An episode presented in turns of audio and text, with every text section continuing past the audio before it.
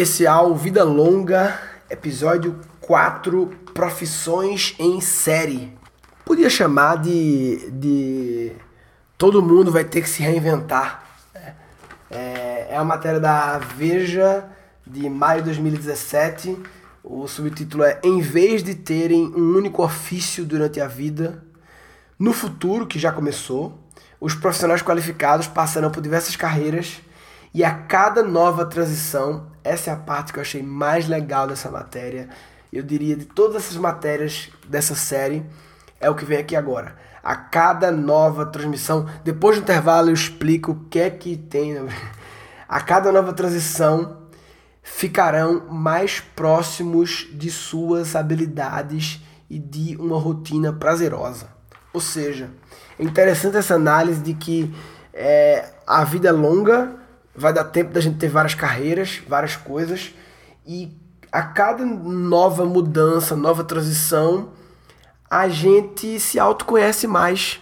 Porque a cada mudança dessa há um monte de decisões, um monte de experiências que nos fazem nos conhecer e nos deixa mais próximos das nossas habilidades é, fodonas e de ter uma rotina prazerosa, né? Eu acredito muito nisso. Não é uma regra, né? Óbvio, né? Mas eu acredito muito que é uma tendência.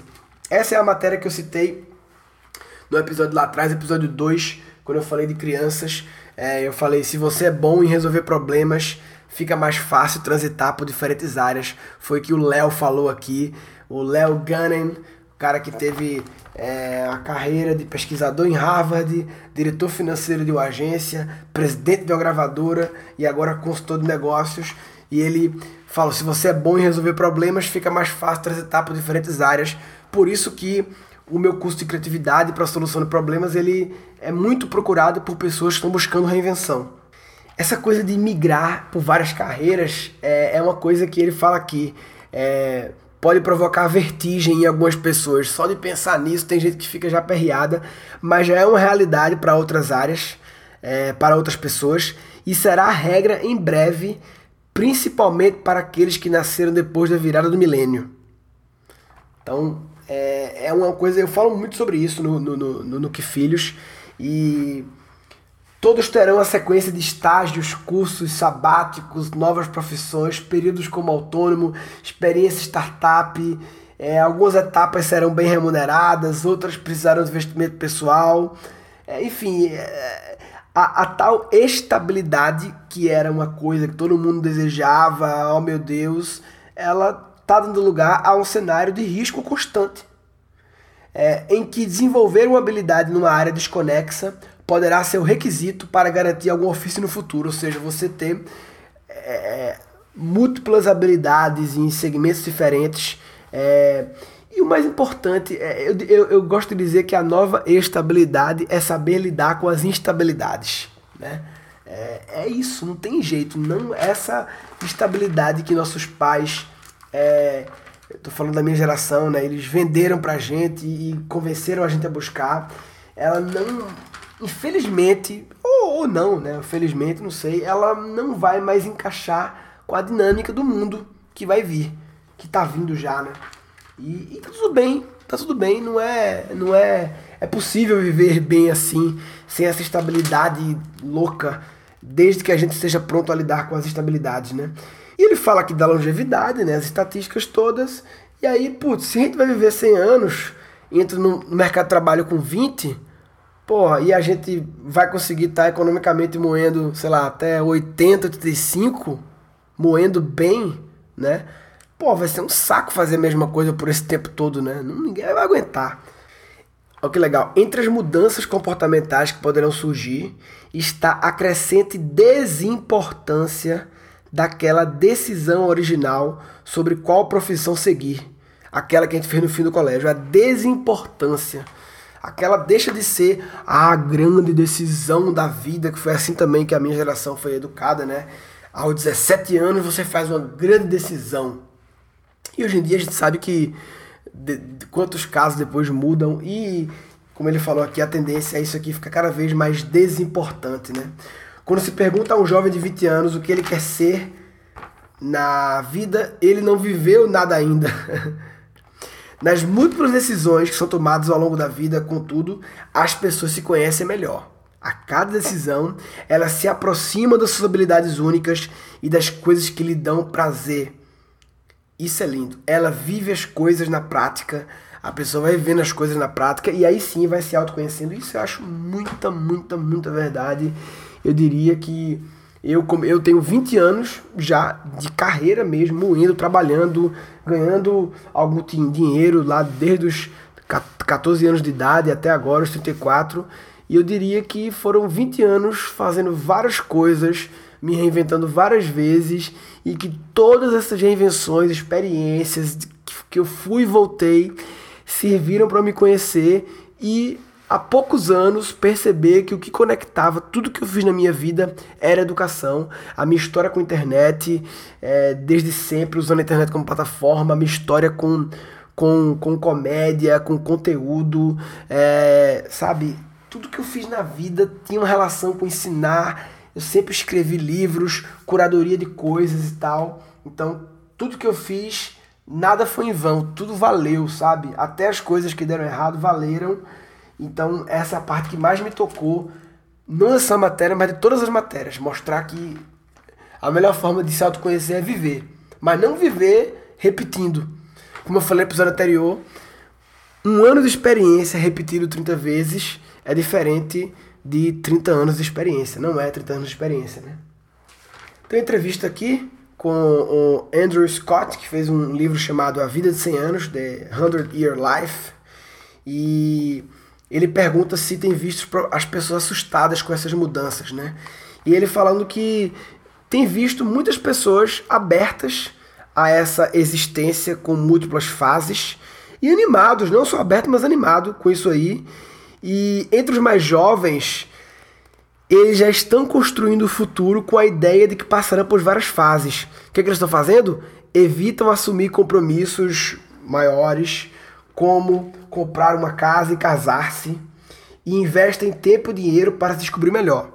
Tendências é, grandes que impactam tudo, né? Essas tendências a gente tem que lembrar que elas criam oportunidades de, de negócios, elas destroem negócios, todas as tendências da humanidade. Se vir uma nova geração que não quer mais comprar casa e casar para assumir menos compromisso, isso muda muitos mercados, né? muda mercados já existentes. Não tô falando que eu acho bom ou ruim isso, é, mas é um fato, né? É, e investe tempo e dinheiro para se descobrir melhor. O único grupo mais preocupado é o dos que estão com 60 anos e querem se aposentar logo. Para eles a mudança é mais difícil. Aí pergunta para esse cara sobre lei trabalhista, ele fala: a tecnologia vai transformar radicalmente as leis trabalhistas. Aquilo que se entende por trabalho terá outro sentido.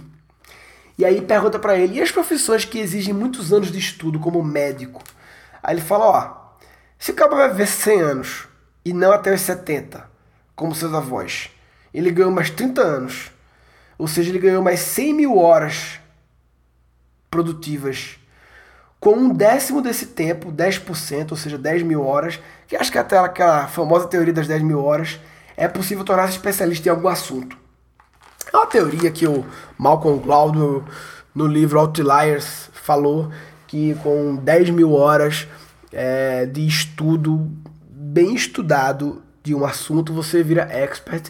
Tem algumas controvérsias e tal, mas eu acho que a, a lição geral é hard work, papai. Que é possível virar foda em tudo, desde que não o mais foda do planeta, talvez, mas um nível bom de fodice desde que você esteja disposto a investir 10 mil horas bem investidas, de com força, nas fontes certas, né? O que ele quer dizer aqui é que vai dar para você, se quiser, decidir começar na medicina com 50 anos. Pode ser possível, vai ser possível. Já é possível, na verdade, mas vai ser cada vez mais viável. O desafio é manter a capacidade de aprender, que costuma decair com o envelhecimento. E aí fala que os novos adultos vão manter traços da juventude, como a vontade de experimentar e correr riscos, e adiarão decisões que reduzem a flexibilidade no futuro, como casar e comprar uma casa ou carro. Novamente fala isso. E aí, ó, as famílias talvez vão ter que se reinventar em novas estruturas. Talvez quatro gerações no mesmo teto. Que louco, né? Adaptações assim se tornarão cruciais para que a vida com múltiplas profissões seja um presente e não a maldição. Esse é o fechamento da matéria, né? É a questão das famílias. Tem outro aspecto que ele fala muito sobre casamento, não casar, para não ter compromisso, e eu sou a favor do casamento. Né? Eu sou casado, tô com minha mulher há 10 anos. Acredito que é um grande desafio para os casamentos também, porque é, será que a, é, as pessoas vão conseguir manter relacionamentos, é, é, eu vou falar relacionamentos sadios, é, né? Porque não adianta manter para manter relacionamentos realmente sadios e profundos durante. Eu comecei com minha mulher é, quando há 10 anos eu tinha 24, né? Então, se eu for até os 94, vamos supor, de 24 aos 94, dá setentinha, né? 70 anos juntos, né? Então, vai ser um desafio. É, mas o que vai acontecer também, espero que não aconteça comigo, é além de vários empregos, várias famílias já está acontecendo, né? Dá tempo hoje em dia da pessoa ter uma família e separar e ter outra família e separar e ter outra família, enfim. No quinto e último episódio desse especial Vida Longa, eu vou trazer uma matéria da National Geographic, é uma matéria mais, mais maluca sobre The Next Human, o novo humano, como nós estamos mudando a evolução da espécie e tal, enfim. Já é uma uma finalização dessa série mais maluca. Bem, nesse episódio o assunto foi a questão da reinvenção. É, algumas pessoas podem estar agora passando por essa situação de putz, quero me reinventar, ou porque deu merda, fui demitido, a empresa quebrou, sei lá, ou porque está uma merda. Eu estou empregado, eu estou com empresa, mas não está legal e eu quero me reinventar. Muita gente está passando por isso, mas mesmo quem não está passando por isso vai ter que passar por isso muito, muito provavelmente em algum momento, já que a gente vai ver muito e vai a tendência a gente ser várias coisas. Então a gente tem que se preparar para é... o processo de reinvenção, velho. É um processo que tem é uma inovação, né? Tem muito a ver com é... a gente aprende muito com as empresas, né? Tudo que se fala de como as empresas conseguem pivotar, mudar de mercado, mudar de produto, se reinventar. A gente pode aprender muito com as empresas para nossa vida pessoal, porque a situação é diferente, mas o, processo, o jeito é, é parecido, né? Então, e para se reinventar, puxando a sardinha para o meu lado, a gente vai precisar de muita criatividade se você não está com a mente aberta para ser criativo e viabilizar a sua reinvenção, você está de brincadeira na tomateira. Está de brincadeira na tomateira. Neste episódio foram capturados quatro insights. A cada nova mudança, nova transição, a gente se autoconhece mais. Se você é bom em resolver problemas, fica mais fácil transitar por diferentes áreas. Eu gosto de dizer que a nova estabilidade é saber lidar com as instabilidades. Vai dar para você, se quiser, decidir começar na medicina com 50 anos. Já é possível, na verdade, mas você cada vez mais viável.